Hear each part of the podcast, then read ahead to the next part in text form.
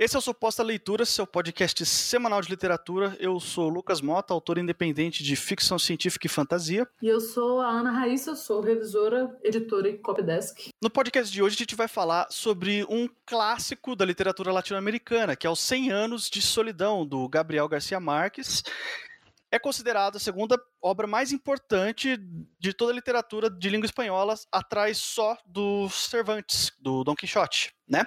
Foi publicada pela primeira vez em Buenos Aires em 67 Ainda hoje é uma das obras mais lidas e traduzidas no mundo inteiro, tem mais de 35 idiomas com versões dessa obra espalhada por aí, né?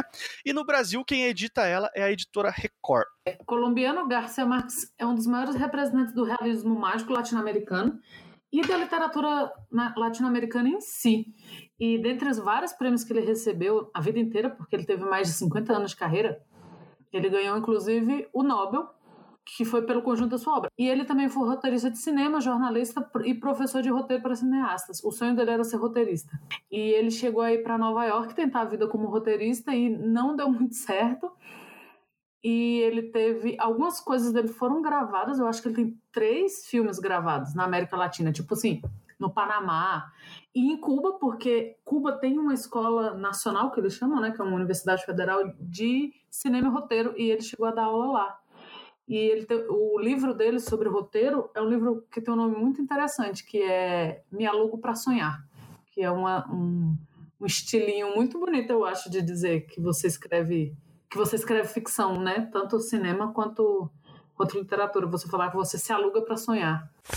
E como sempre a gente faz uma pausa aqui na nossa gravação para dar um recado para vocês aí. Se você escreve ficção e está precisando de algum serviço editorial, nós podemos te ajudar. Eu presto serviço de leitura crítica, posso analisar tecnicamente o seu texto e ajudar você a enxergar quais são os pontos fortes e fracos e ajudar você a melhorar o que você tem para escrever. E eu reviso e edito textos de ficção e não ficção e faço copydesk e posso dar uma mão na questão mais técnica, é, editorialmente falando. E os nossos contatos vão estar, como sempre, no link ali embaixo. Você pode entrar em contato com a gente mandar o seu material e a gente bater um papo. Eu já li esse livro algumas vezes, aliás, bastantes vezes, e mas já tem um tempinho que eu, que eu li da última vez, e como você acabou de ler, que eu sei que você terminou de ler esse livro, dá a sinopse pra gente. 100 Anos de Solidão, o, a maior obra do Gabriel Garcia Marques, é um livro que vai contar duas histórias entrelaçadas em, um, em uma só. A gente pode dizer assim: a gente vai ter a história de um povoado colombiano, que é Macondo, e a história de uma família, que são os Buendia. A história começa pelo patriarca da família, que é o José Arcádio. Ele não só está começando uma família com a esposa dele, a Úrsula, que é também a prima dele, como ele, eles juntos, ele e a família, vão começar um povoado, que é Macondo. E você vai ter um livro que é muito melancólico, que vai contar a história dessa família. E a primeiro, o primeiro grande elemento desse livro que eu, que eu trago aqui é a ausência de estrutura clássica de três atos e personagem principal, protagonista, etc. Você vai acompanhando vários personagens. Primeiro entra um personagem, traz a colaboração dele para a história, depois ele meio que passa o bastão para outro personagem, e assim por diante, até você acompanhar a história de, de todos os integrantes da família Buendia e do povoado de Macondo em si, que as duas histórias elas estão muito ligadas. Eu acho legal dizer que isso aqui é um clássico do realismo mágico, que é um gênero que você vai explicar, a Raíssa vai explicar aí melhor do que se trata. E ele não é o primeiro livro desse gênero, mas é, vamos dizer assim, o que consolidou as principais regras, entre aspas, do, do, que, veri, do que viria a ser o realismo mágico. O realismo mágico, ele é uma resposta muito sul-americana, uma coisa que no estudo da literatura a gente gosta de falar que tem cores locais, que é uma coisa que, que é muito específica de um lugar. E no caso da gente de vários países, que é um, um, contraponto, vamos dizer, ou um irmão mais distante da literatura fantástica é, europeia e americana. Só que o nosso realismo mágico, ele é uma resposta, ele surgiu ali entre a década de 60 e 70, e é uma resposta da, tanto da literatura quanto do, do cinema, apesar da gente não ter tanta coisa hoje em dia, tanta, tanta ligação com isso, aos regimes autoritários que, que a América Latina estava passando, que foi nessa época, né, que, que a gente tem o período da história em que os Estados Unidos financiavam ditaduras na América Latina. Então a gente tinha ditadura no Brasil, no Chile, no Uruguai, na Argentina e em vários outros países. E o realismo mágico surge como uma resposta a esse meio de terror e de horror que a América Latina em si vivia.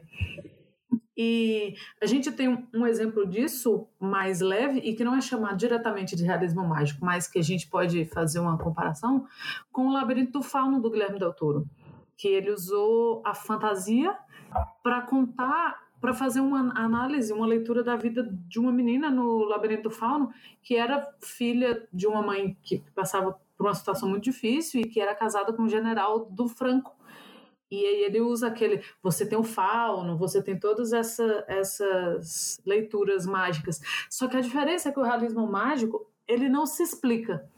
Não é. Você não vê uma leitura clara. Ah, o fulano nesse, nesse livro quer dizer, sei lá, ele representa alguma coisa explicitamente.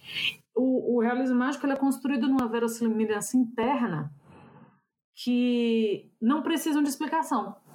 Por exemplo, a gente tem o um caso clássico, que inclusive eu tenho. Eu não assisto novela, nunca assisti, não tenho idade para ter visto essa novela, mas eu lembro da minha avó vendo uma reprise dela, numa novela da Globo, em que a moça, assim como uma personagem do, do 100 anos, então não é spoiler, ela sobe aos céus é, com asas de lençol. E isso, no realismo mágico, dentro da trama, ele é tão bem explicado e ele faz tanto sentido que aquilo não precisa ser explicado com palavras ou mediado. Você entende aquela, aquela estrutura interna naturalmente. Aquilo é parte do cotidiano e aquilo é parte da vida das pessoas, não é um estranhamento. Uma pessoa que voa ou uma pessoa, no caso do Garcia Marques, ele tem muitos personagens. Ah, e vale lembrar, nem todos os livros do Garcia Marques são realismo mágico. Ele escreveu, ele é o maior expoente, mas ele escreveu outras coisas, contos que, que tem ou não o traço de realismo mágico. Mas no caso dos 100 anos, você tem personagens que são, por exemplo, imensas. As pessoas são ou o homem é tão forte quanto um cavalo, mesmo assim, não é não é uma figura de linguagem. Ele é ou a pessoa é extremamente alta ou ela é extremamente gorda, ela, e aquilo é só uma característica dela dentro daquela ou a pessoa voa, ou a pessoa é capaz de ver o futuro, ou ver o passado, ou viver 100, 200 anos, e aquilo é natural dentro da, da, da história. E como a gente falou que o realismo mágico é um representante do estilo sul-americano, a gente tem outros expoentes não tão, tão famosos ou, ou, marcados como o Gabriel Garcia Marques nesse, nesse âmbito, mas, por exemplo, o Cortázar e o Borges na Argentina, eles têm obras de realismo mágico. E às vezes a gente lembra deles por outras coisas. E o Alejo Carpentier em Cuba também, e que é um autor que eu acho que a gente deveria ler mais, assim, os brasileiros. E no Brasil nós temos o Murilo Rubião, que é mineiro, e o JJ Veiga, que se eu não me engano é goiano, e tem ótimos livros no, no âmbito do realismo mágico. É, aí, pensando, eu dei alguns exemplos, aí eu queria perguntar para você, Lucas, se você o que que você percebeu? Eu lembro que a gente conversou rapidinho sobre isso. Você falou, ah, mas o realismo mágico ele não aparece o tempo todo. Como é que? O que que você percebeu de realismo mágico, assim, de, de característica ou de que que o, que o Gabriel Garcia Marques deixou ali? Quando eu comentei isso com você, eu, eu tava meio que no começo do livro ainda e eu eu comecei a ler ele esperando um pouco mais da, a incidência de elementos fantásticos, elementos mágicos na história. Então eu fiquei achando que ou eu não estava prestando atenção, não estava percebendo direito, ou eles eram mais raros, mas conforme a história foi andando, eu percebi que não é que eles são raros, ele não acontece toda hora, toda a página, não tem uma coisa louca acontecendo, mas eles, estão presentes na trama, assim, eles não são tão espaçados quanto eu imaginei que seriam, não. Eu não sei até que ponto a gente pode falar sobre os acontecimentos fantásticos do livro sem dar um spoiler muito grosseiro, sem, sem, sem ser muito grande, assim. Tem, tem um determinado acontecimento, eu vou tentar explicar isso sem dar o spoiler, sem dizer o que que leva a isso acontecer, porque isso sim seria um spoiler. Mas tem um determinado momento do livro que chovem flores do céu. Essa é uma das minhas cenas favoritas no livro. Ela não acontece muito pra frente, assim, ela acontece antes da metade, tá relativamente no começo do livro ainda. E a razão dela acontecer, que por si só, é, como você disse, o realismo mágico, ele não necessariamente precisa ter uma explicação por fantástico. As coisas acontecem e não necessariamente os personagens ficam se perguntando por que aquilo aconteceu. Tem toda um, uma simbologia, né, um simbolismo, tem toda uma metáfora que dentro da história faz sentido e, e dispensa uma explicação mais racional do porquê aquilo está acontecendo. Quando essa cena que chove as flores do céu acontece, é o momento tão marcante, tão importante para o livro, que a história muda completamente dali para frente. Até essa cena, eu pensei que o livro ia me entregar uma história, uma coisa específica. Depois que isso acontece, eu entendi que não, que ia ser um negócio muito maior, muito mais grandioso e também muito mais melancólico do que já vinha sendo nas páginas antes dessa cena em si. Ela fecha o primeiro arco do livro, é o que eu posso dizer sem entregar exatamente do que se trata. E outras coisas interessantes que acontecem, essa cena é uma das minhas cenas favoritas. E eu gosto muito, tem um personagem que ele aparece pouco, ele aparece lá na frente, mas é muito marcante, ele é um personagem precedido por borboletas amarelas, não sei se você lembra. Lembra, muito interessante. É, e é uma coisa que no livro ele, ele explica en passant, assim, ah, fulano é, sabiam que fulano estava chegando porque ele era sempre precedido por uma revoada de borboletas amarelas.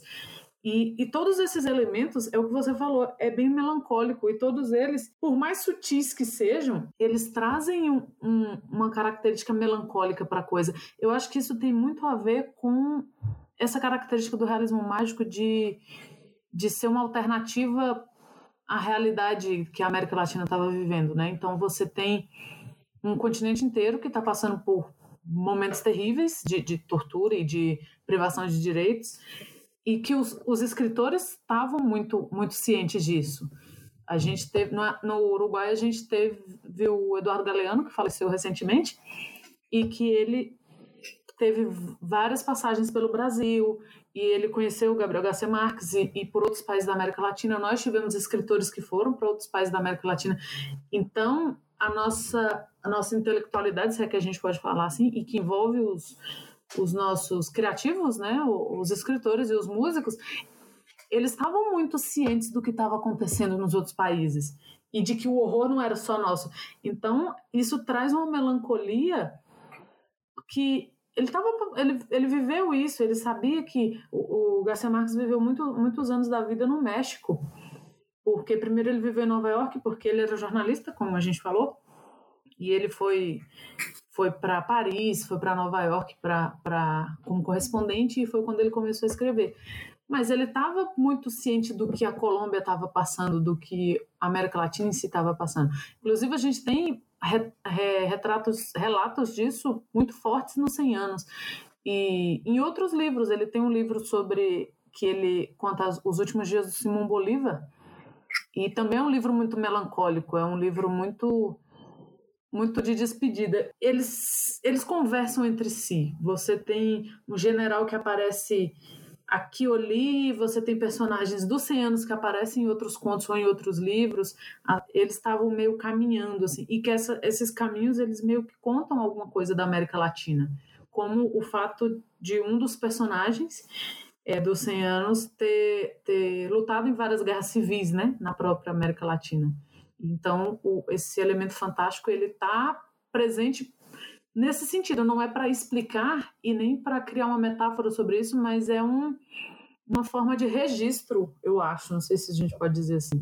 Eu concordo com você, e esse elemento da guerra civil está presente no livro é uma coisa que não, não só amarrou a trama para mim, não, não só ajudou a história do povoado e da família a ir para frente, como trouxe todo um valor é, de cenário e enriquecimento cultural para esse livro que para mim assim me prendeu. Quando, quando esse arco por exemplo se termina o, o arco das, das guerras civis o livro ele fica consideravelmente mais devagar para mim, tá? Por meu gosto pessoal e até um pouco menos interessante, assim. Eu acho que essa presença de, dessas guerras civis, para mim, deu uma enriquecida muito importante para esse livro, mas não querendo desmerecer o restante dele, é claro. É, eu sinto que, que o ritmo ele dá uma caída mesmo, mas eu acho que não, não é uma coisa ruim. Eu acho que ele foi proposital, ele quis mudar o tom porque a guerra ela traz em si a ideia da guerra, ela traz em si uma ideia de dinamismo, né?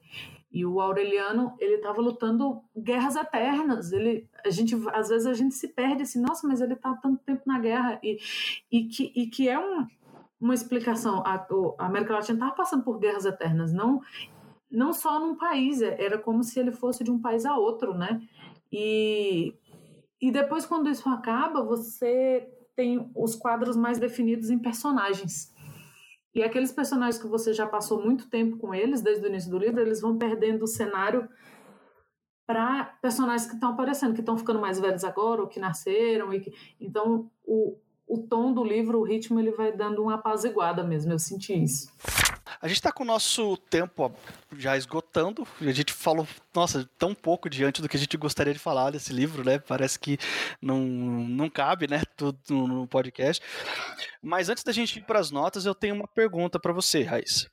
Você disse para mim que você leu esse livro algumas vezes e que você tem um carinho especial por esse livro. A minha pergunta é: por quê? O que, que esse livro tem de tão especial para você que faz você de vez em quando querer reler ele? Eu acho que o principal é esse aspecto da melancolia, assim.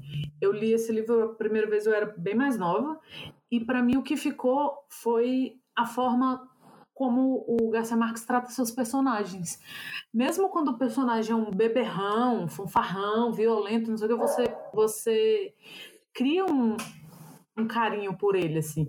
E a, o primeiro aspecto, aspecto que ficou para mim da primeira vez foi esse aspecto melancólico e eu não sei se teria outra palavra além de carinhoso. É, então, da primeira vez ficou, para mim, ficou essa leitura. Das outras vezes, eu fui me, me pegando em, me apegando em, em outras, outros aspectos, como essa questão da, das guerras civis e da, e da situação de Macondo em si e da América Latina e que foi a última leitura que eu fiz, que eu, que eu, me, eu meu foco maior foi nisso, e, e, eu percebi coisas que eu que tinha passado meio ao largo das outras vezes. E a coisa que eu acho que é o que torna esse livro mais pop, que é a questão da família Buendia e seus nomes repetidos, né? Então, da primeira vez que você lê, é uma confusão de José Arcádio e Aureliano, e Úrsulas e Amarantas, e aí depois você vai. É como se fosse desanuviando. Assim. Então é um livro que eu acho que toda vez que você tiver vontade de ler, você vai, vai se apegar a um aspecto. E são aspectos muito bonitos. E eu gosto muito da escrita do Gabriel Garcia Marques. Eu acho que a gente tem uma, um privilégio de ler ele, mesmo que não no original, se a gente não, não conseguir ler no original, mas você lê em português, que é uma língua tão parecida com o espanhol, tem umas nuances na escrita dele que eu não imagino que tenha, sei lá, em francês ou em alemão ou em inglês. Eu acho que a gente que fala português tem, e que a Record ela tem bons tradutores. O tradutor da Record, que agora não me recordo o nome, ele foi amigo pessoal do, do Gabriel Garcia Marques. Então eles, ele, ele conta que tanto o Gabriel Garcia Marques quanto outros escritores latino-americanos, e ele é um jornalista e, e, especializado e tal, e ele disse que às vezes ele, não achava solução para algumas coisas e ele mandava para o Garcia Marques, falava, não estou conseguindo resolver isso aqui. Então, é um trabalho que foi acompanhando muito de perto, então a escrita do, do Garcia Marques para a gente não se perdeu, e é uma escrita que eu tenho muito carinho assim por ela, é, é uma voz que me fala muito muito, há muito tempo, assim. Justo. E a nota que você dá para esse livro é? Eu, eu dou cinco estrelas fácil desde a primeira vez que li, assim. E é um livro que eu acho que com o tempo ele vai, ele vai, quanto mais você relê, mais você quer quer estar tá próximo daquele universo, porque é todo um universo, né? Não é só uma história. E a sua nota? Então, a minha nota é 4. Ah, que absurdo. Por causa. É, então, não, é, não confundam o meu 4 como eu tentando diminuir esse livro nem nada parecido. Mas a questão do ritmo pega para mim. E em determinado momento, quando o foco sai de um certo grupo de personagens e vai para um outro grupo de personagens, isso acontece depois de dois terços do livro, mais ou menos. Você, eu, a história fica consideravelmente mais devagar e mais desinteressante para mim. E isso deixou a leitura um um pouquinho penosa para mim no finalzinho ali. Só isso. Só por isso não é uma nota 5. Assim. Mas eu reconheço a grandiosidade dessa obra. Eu sei que isso aqui não é qualquer livro, não é um livro para você ler e daqui a pouco você esquecer. É um livro que vai ficar com você, vai ficar comigo. Eu sempre vou me lembrar de coisas. Talvez um dia eu releia ele já agora que eu sei o que esperar dele talvez eu consiga reler ele no futuro num estado de espírito um pouco mais apropriado para aproveitar melhor a obra, mas por enquanto é um nota 4. E para complementar só o que você tinha comentado, o tradutor é, dessas edições da Record aqui no Brasil é o Eric Nepomuceno. Atualmente, a Record está com três edições que, que, estão disponíveis nas livrarias aí, do, do 100 Anos de Solidão. Tem a edição de capa comum, tem uma edição capa dura e tem uma edição especial de aniversário da obra, de sei, de sei lá quantos anos. Você pode encontrar em qualquer uma dessas edições. Infelizmente, não tem e-book em português. Ah, não tem e-book? Não tem, não tem. Então é isso, pessoal. Esse foi o nosso podcast sobre 100 anos de solidão. Deixe os seus comentários aí, diga o que você achou desse livro. Você pode deixar sua sugestão de que assunto você quer, de que livro você quer que a gente fale num podcast futuro. Não esqueça de assinar o nosso feed no agregador de podcast da sua preferência. Tem o nosso feed na descrição também. Esse é o Suposta Leitura e até semana que vem. Tchau, tchau.